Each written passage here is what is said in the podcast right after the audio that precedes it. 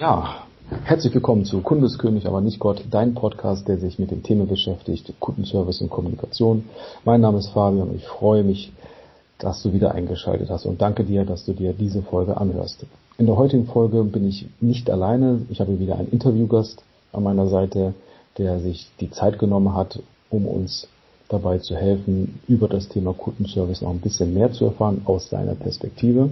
Damit du Bescheid weißt, mit wem wir heute es zu tun haben, möchte ich gerne den jungen Herrn einmal vorstellen. Und zwar der heutige Interviewgast ist Markus Ilmer, 37 Jahre und ist Rechtsanwalt.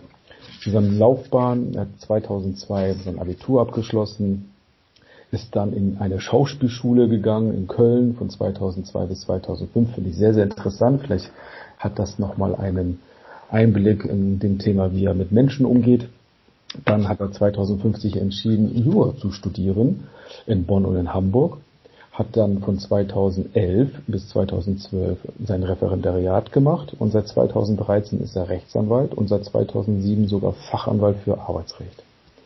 Privat lebt er in einer Patchwork-Familie, hat selber drei Kinder und zu seinen Hobbys zählen Laufen. Das finde ich auch sehr interessant. Da würde ich zum Schluss gerne nochmal drauf eingehen, weil das auch ein eine spannende Geschichte ist, die er uns mitteilen kann. Ich sage nur, mitten in der Nacht um Hamburg zu laufen.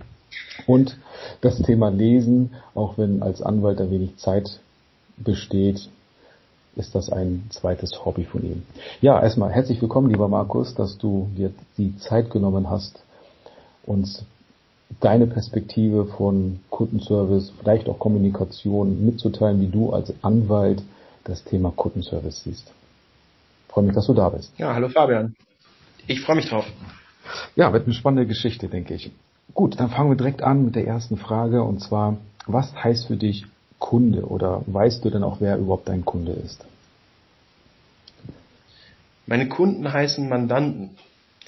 Das ist schon gesagt, ich bin Rechtsanwalt. Das heißt, bei mir kommt der Kunde in aller Regel mit einem Problem oder zumindest mit der Befürchtung, dass er irgendwann mal ein Problem bekommen könnte und das verhindern möchte im Vorwiege. Und das ist aber eher der kleinere Teil. Ähm, in aller Regel kommt da jemand, ähm, der hat ein ganz akutes Problem, ganz häufig eins, das ihn tatsächlich ähm, existenziell betrifft.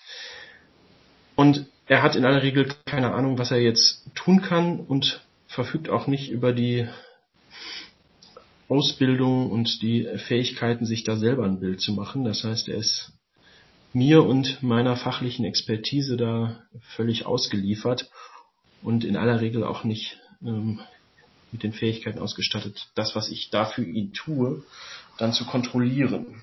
Mhm. Das ist die Ausgangssituation ähm, in den allermeisten Kundenbeziehungen, die wir als Rechtsanwälte so haben. Ja, interessant. Ähm, das heißt, für dich ist der Kunde so eher so der Externe, der dich für deine Dienstleistung bezahlt wenn ich das jetzt so richtig verstehe. Ja, der Kunde ist ein externer, das ist ganz klar, und wir sind Dienstleister.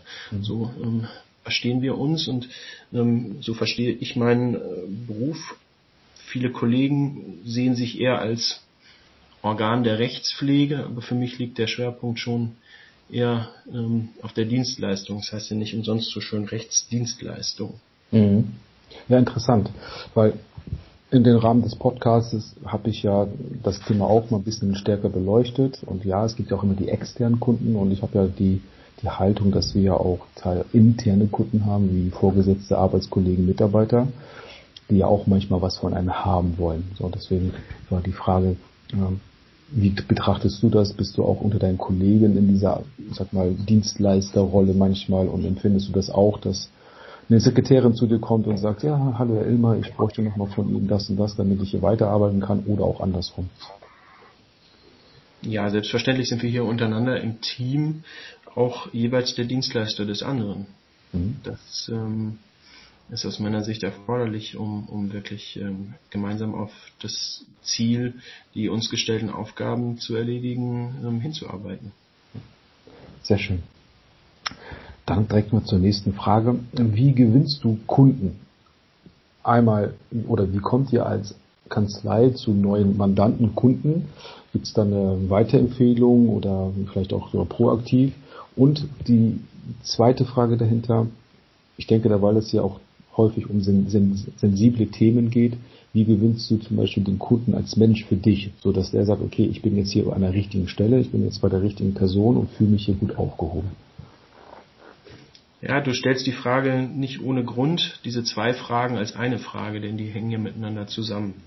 Ähm, wir als Kanzlei, ähm, wir machen keine Werbung. Ganz selten und in geringem Umfang machen wir das. Ähm, aber im Wesentlichen funktioniert hier unsere Kundenakquise über Empfehlungen durch Kunden. Und deshalb ist unsere wichtigste Kundengewinnung im Sinne der Akquise auch die, den einzelnen Kunden, der schon hier ist, der einzelne Mandanten, der zu uns kommt, für uns zu gewinnen. Und das ist der Kern unserer Außenakquise, ist die Behandlung des Kunden, des Mandanten, der heute vor uns sitzt. Und wie mache ich das? Das ist eigentlich die entscheidende und spannendste Frage für uns. Ähm, ich versuche ganz viel zu erklären, denn was ich dir eben schon erklärt habe, der Mandant, der vor mir sitzt, der hat in der Regel ernsthaftes Problem und nicht das Verständnis dafür, was nun zu tun ist oder wie die Situation rechtlich zu bewerten ist.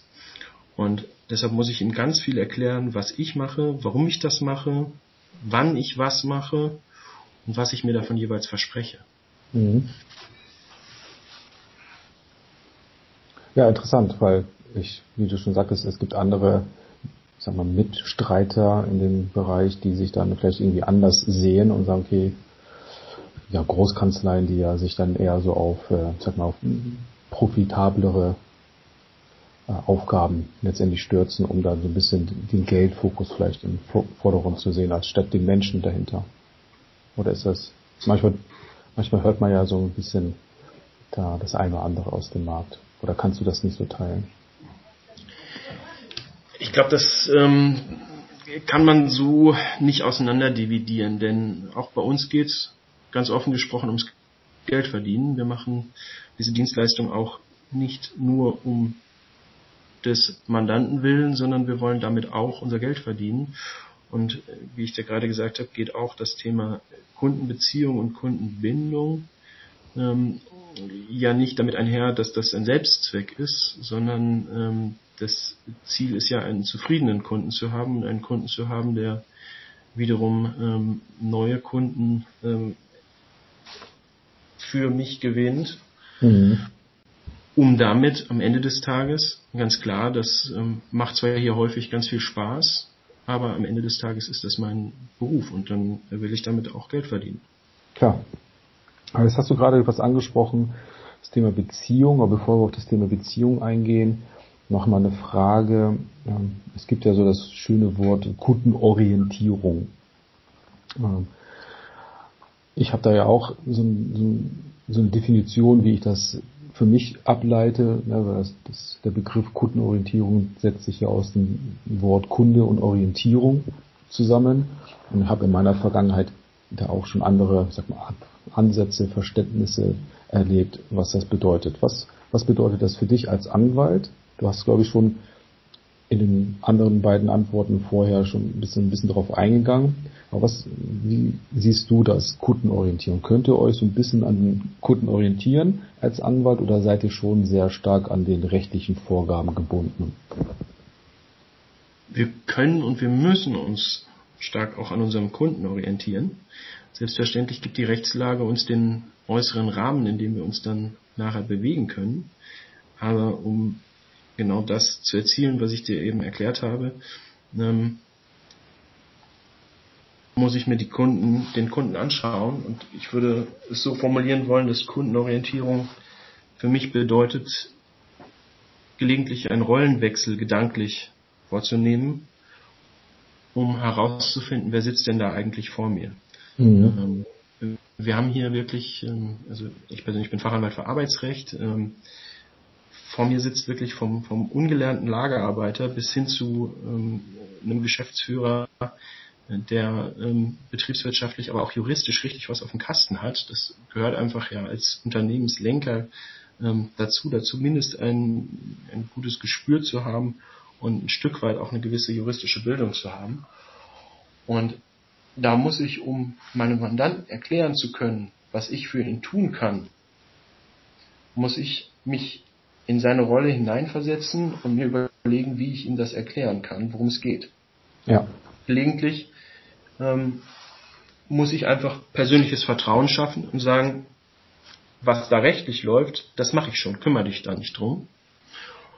Und in anderen Fällen muss ich und kann ich sehr, sehr detailliert auch über die juristischen Probleme mit meinem Mandanten sprechen, um gemeinsam mit ihm die Lösung zu entwickeln. Und ganz häufig, vor allem im Zivilrecht, geht es ja ganz häufig darum, dass ich dem Gericht einen Sachver Sachverhalt vortragen muss. Und je mehr ich vom Sachverhalt weiß, umso besser kann ich vor Gericht vortragen. Je besser mein Mandant versteht, was das Gericht wissen muss, mhm. umso besser kann ich gemeinsam mit dem Mandanten den Sachverhalt äh, entwickeln. Und ähm, dafür ist es wichtig, mir vor Augen zu führen, mit wem ich mich da eigentlich unterhalte. Ja, sehr schön, danke. Ähm, Finde ich, finde ich spannend, weil das sind ja jetzt, ich, kenne jetzt nicht so viele andere Anwälte, aber diesen, wie du schon sagst, diese Perspektive, auch die Rolle des anderen mal anzunehmen und ein besseres Verständnis dafür zu bekommen, was die Menschen da eigentlich bewegt und was sind eigentlich so deine Probleme oder Nöte. Das finde ich sehr spannend, weil ich in der, meiner Vergangenheit in anderen Bereichen das halt leider nicht so erlebt habe, dass man sich mal die Frage stellt, okay, warum ist der Kunde denn so und wie kann ich jetzt mal seine Bedürfnisse nehmen, mich daran orientieren, was er eigentlich will und dann zu schauen, okay, wie kann man jetzt daraus für ihn die beste Lösung schaffen. Und ich habe nämlich die Erfahrung gemacht, dass mal einige hatten ja Kundenorientierung heißt, der Kunde hat immer recht. So, das ist mhm. immer so eine plakative Aussage. Ähm, zum Thema Beziehung, was du ja schon gesagt hast, dass du ja, dass ihr sehr stark und auch du das sehr stark dran seid, über Empfehlungsmarketing, sage ich jetzt mal, an neue Mandanten zu kommen. Das bedeutet, ihr habt schon eine Auf natürlich eine starke Aufgabe, den Kunden am Ende des Tages zufriedenzustellen, vielleicht sogar noch zu begeistern durch die Dienstleistung, die ihr und die du auch bringst. Wie baut ihr quasi so eine gewisse Beziehung auf und wie erhaltet die überhaupt? Also wie gibt es eine Betreuung, die ihr sagt, okay, man meldet sich mal so hin und wieder mal bei denen und fragt, ist alles gut gelaufen? Wie, wie bist du da für dich organisiert? In Bezug auf, wie du deine Kunden betreust und wie du die Beziehung aufbaust und auch erhältst. Ja, das ist, das liegt bei uns in der Natur der Sache relativ einfach, weil die Kundenbeziehung immer anhand von konkreten Aufgaben erfolgt. Das heißt, ähm, die Situation, dass ich mich wirklich proaktiv beim Kunden mal wieder melden könnte oder müsste, zum Beispiel um ihm wieder irgendetwas zu verkaufen oder sowas. In diese Situation komme ich eigentlich nicht. Denn ähm, in aller Regel haben wir ja eine Situation, in der wir gemeinsam irgendwelche Probleme lösen. Entweder entwickeln wir gemeinsam zum Beispiel eine Vertragsgestaltung oder wir führen einen Rechtsstreit. Das heißt, ähm, da passiert andauernd etwas von außen. Wir bekommen Schriftsätze herein, die wir dann wieder mit dem Kunden besprechen müssen. Ähm, da kommunizieren wir ganz viel miteinander, wir telefonieren, wir schreiben uns E-Mails. Ähm, ja, ich äh, habe ein Wiedervorlagensystem und ähm, wenn ich irgendwann das Gefühl habe, entweder die Sache könnte erledigt sein, müsste erledigt sein, dann frage ich da auch nochmal nach, wenn ich längere Zeit nichts gehört habe.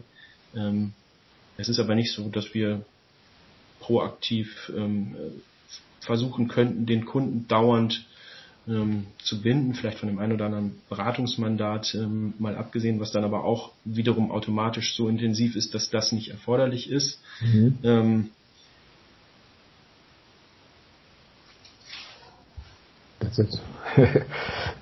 ja, das ist äh, schön, weil das ist ja für mich genau wichtig, jetzt über diesen Podcast verschiedene Ansichten aus verschiedenen Branchen Einblick zu gewähren, wie, wie agiert man denn dort. Also aus meinem Bereich ist es ja so, es geht ja auch nicht immer ums Verkaufen, doch durch ein Bestandskundenportfolio sich hin und wieder bei denen mal zu mir sagen, wie war es mal, ähm, wie war der Urlaub, ich weiß nicht was im Urlaub, äh, frohe Weihnachten wünschen oder ähnliches, um halt so eine gewisse die Beziehung aufrechtzuerhalten, weil da könnte ja irgendwann wieder mit einem Auftrag drohen. Ne?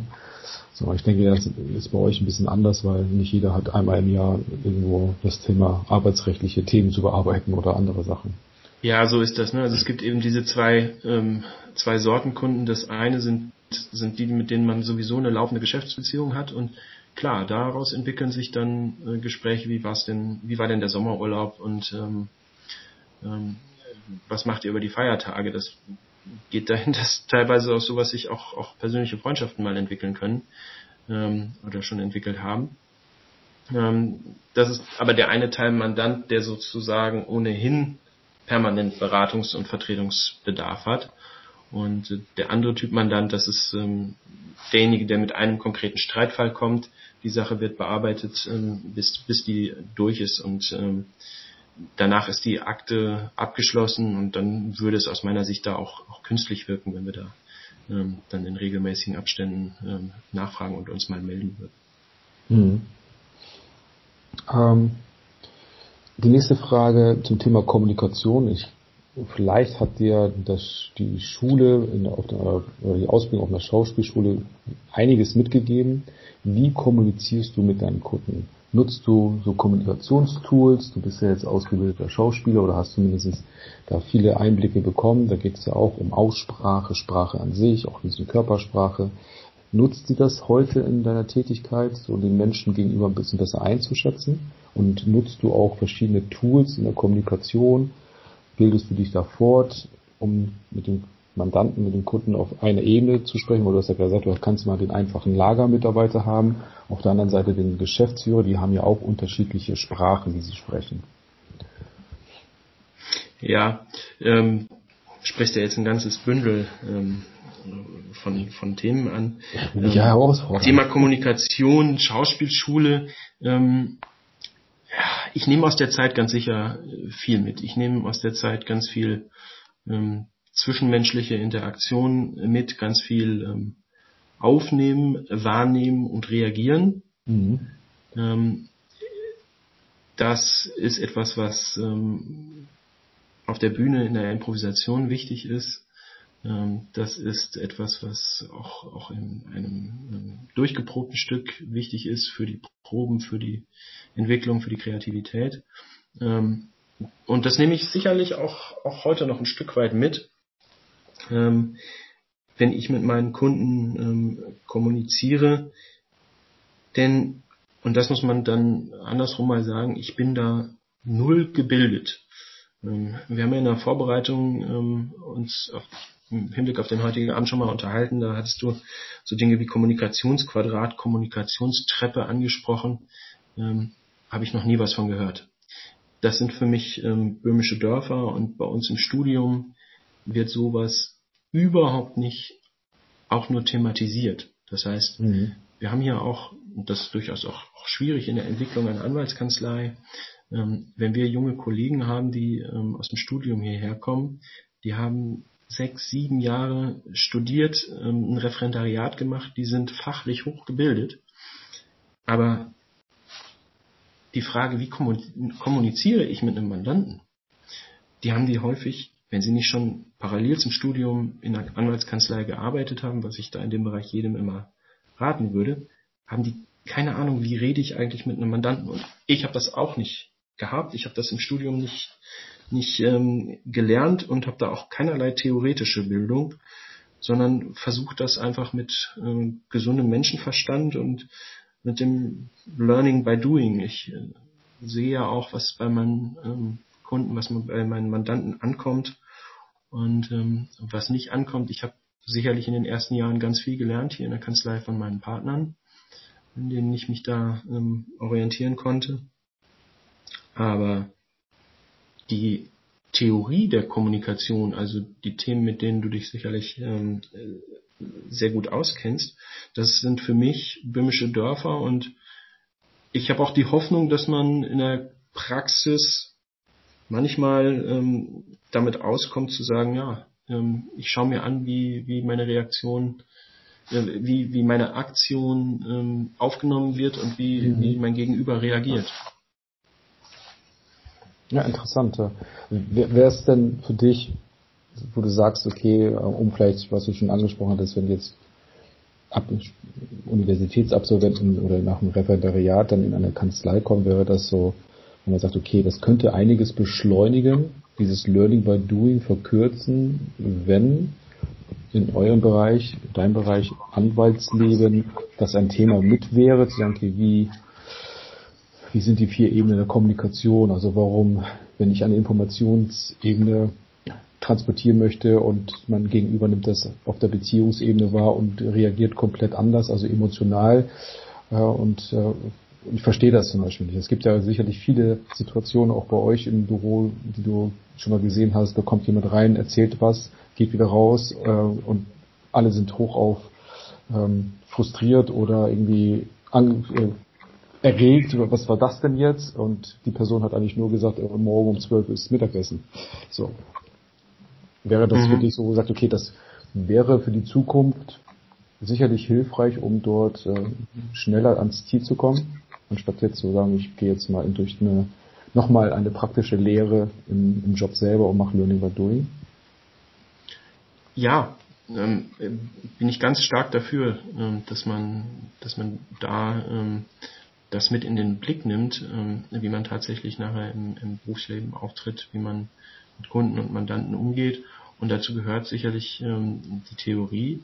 Ähm, wichtig ist dann, dass, dass das anschaulich vermittelt wird. Ne? Also mhm. ich meine mich tatsächlich zu erinnern, dass wir in der Schule mal über so Dinge mit ähm, Kommunikationsquadrat, weiß ich nicht genau, aber ähm, ich glaube, äh, diese, zumindest diese unterschiedlichen Ebenen, also meine mhm. Wahrnehmungsebene, die des anderen, sowas haben wir mal in der Schule im Deutschunterricht, glaube ich, gemacht. Und ähm, ja, das sowas ähm, steht und fällt einfach immer mit dem Lehrer, glaube ich. Das muss einfach ganz äh, anschaulich und praktisch und ähm, ja, so vermittelt werden, dass man das Gefühl hat, ähm, dass man das auch, auch in der Praxis ähm, umsetzen kann. Ja, ich denke, es, es wäre sicherlich auch hilfreich, gerade wenn, wenn ihr jetzt auch als Anwalt bei Gericht seid und etwas vertreten sollt. Das, äh, ich weiß halt, dass einige Rhetorikkurse belegen, um halt sich besser zu verkaufen, auch wie redegewandt man ein, ein Anliegen letztendlich präsentiert und wie ich auf sag mal, auf rhetorische Angriffe eines sehr erfahrenen Anwalts, der schon 30 Jahre im Berufsleben ist, reagieren kann. So, äh, ich, ich denke schon, dass da sicherlich der einige, der eine oder andere Bedarf besteht, um ja, sich frühzeitig auf diese Themen vorzubereiten. Ja, kann ich, kann ich nur unterstützen. Sehe ich, sehe ich auch so, ja. Okay. Ähm, ich bin ja auch so ein Freund von Sachen, ein Freund Glaubenssätze, weil ich in, Erfahrung, in den letzten Jahren Erfahrung gemacht habe, dass einige gesagt haben, okay, es gibt Ansichtsseiten, Weisen an eines Kunden, wie zum Beispiel der Kunde hat immer recht. So, das kann ja auch ein Glaubenssatz sein, zu sagen, ich, ich füge mich devot und eines, einer Kundenanforderung und tue das, was mir aufertragen wird, ohne das zu hinterfragen oder auch meine eigenen Ideen hineinspielen zu lassen. Und da gibt es eine Frage, so welchen Glaubenssatz lebst du? Das hast du sicherlich auch schon beantwortet. Ist der Kunde für dich König, der Mandant? Ist da Gott? Das ist halt wie auch den Podcast, der Kunde ist König, aber nicht Gott. Einige Menschen denken ja, sie wären was Besseres und würden das auch lassen das im Dienstleister auch spüren. Oder bist du eher darauf zu sagen, okay, mein Kunde ist eher Gast. Der ist für eine Zeit lang quasi Bestandteil deiner Dienstleistung und dann tritt er wieder quasi raus. Ich würde es für mich so formulieren wollen, der Kunde von heute ist der Kunde von morgen. Das ist etwas, was ich schon als Jugendlicher mir einmal ähm, abgeschaut habe, mhm. am Beispiel eines, eines soliden Pferdehändlers. Mhm. Pferdehändler sind eine windige Branche. Ähm, mhm. Die meisten oder ganz, ganz viele ähm, versuchen, die, äh, den maximalen Gewinn zu erzielen äh, bei dem jeweiligen äh, Verkaufsfall. Und es gab äh, in der näheren Umgebung gab es einen Pferdehändler, der äh, sich erstmal die Leute angeschaut hat, bevor der ähm, ein Pferd vermittelt, bevor der ein Pferd empfohlen hat, hat er sich erstmal ähm, vorreiten lassen, hat sich angeschaut, wen er da eigentlich als Kunden hat mhm. und ähm, hat diesen Menschen dann ein, ein passendes Pferd gesucht. Das heißt, sein Ansatz war ein anderer. Es ging nicht darum, sein jeweiliges Pferd zum höchstmöglichen Preis zu verkaufen, sondern mhm. sein Ansatz war der, für den jeweiligen Reiter ein passendes Pferd zu einem fairen Preis zu vermitteln.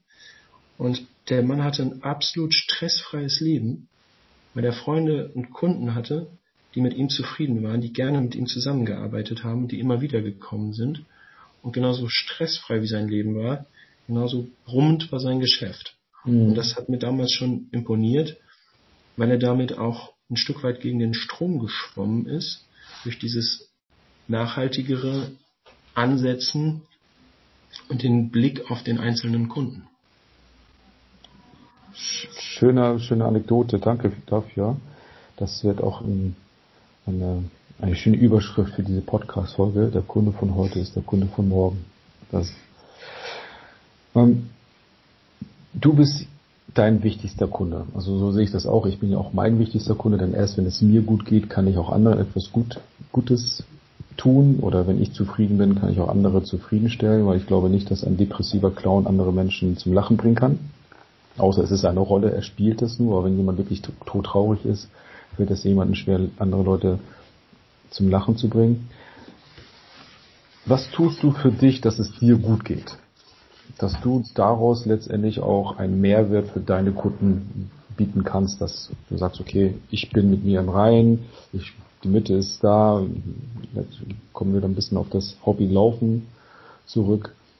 Was ist so, was sind so deine Ansätze, die du für dich regelmäßig nutzt, um mal wieder Ruhe einkehren zu lassen?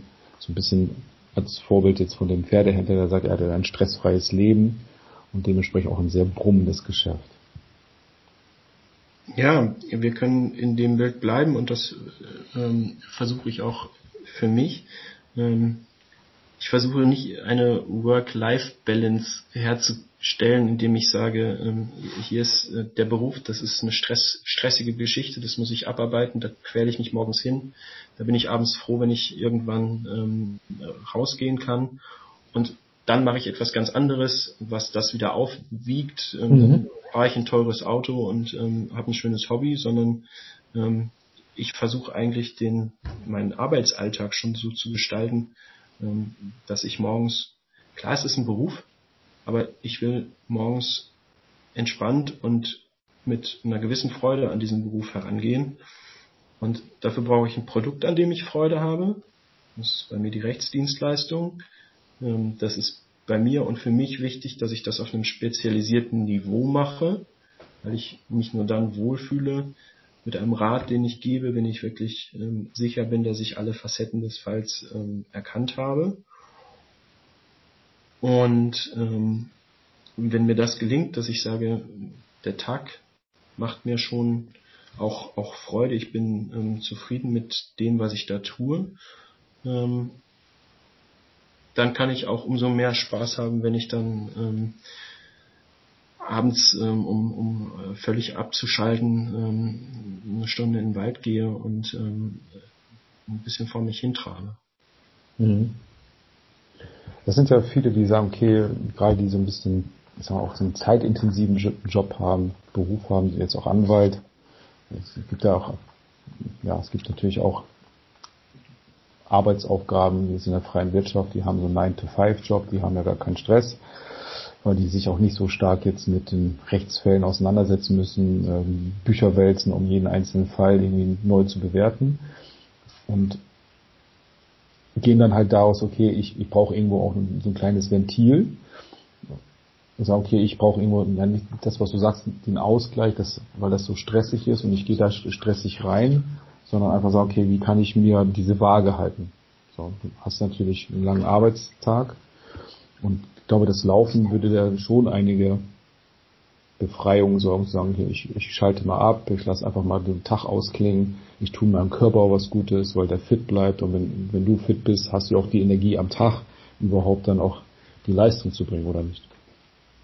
Ja, absolut. Das Abschalten ist das, was ähm, das Laufen so entspannend macht. Man ist, ähm, also ich bin beim Laufen damit beschäftigt zu laufen und ich habe das Gefühl, dass ich nicht denke, aber ich weiß, dass ich dabei irgendwo auf einer Ebene im Kopf, die nicht, nicht ganz vorne im, in dem Hirnbereich ähm, stattfindet, wo ähm, man so ganz aktiv und bewusst denkt, sondern irgendwo auf einer unbewussteren Ebene, ähm, verarbeite ich, glaube ich, beim Laufen durchaus auch den, den Arbeitsalltag und ähm, empfinde das deshalb ähm, als so entspannt.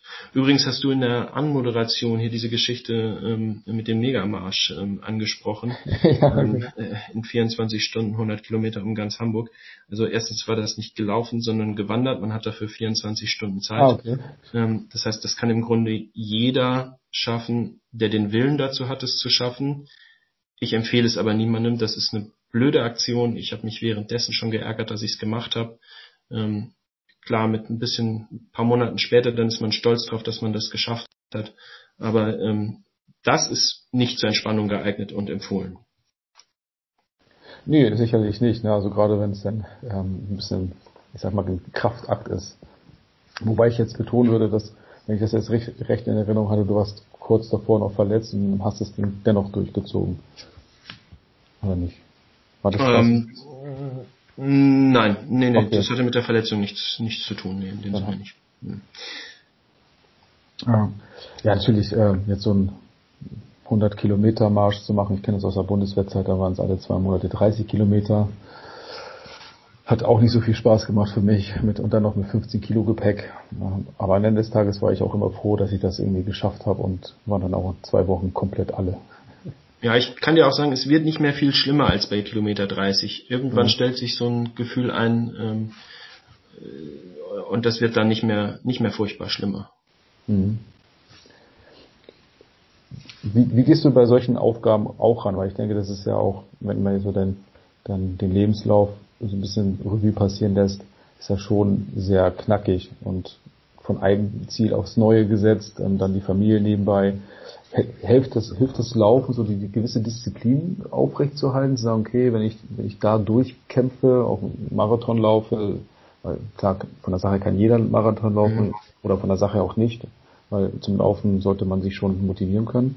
Hilft es dir so auch im Alltag so eine gewisse Disziplin an den Tag zu legen?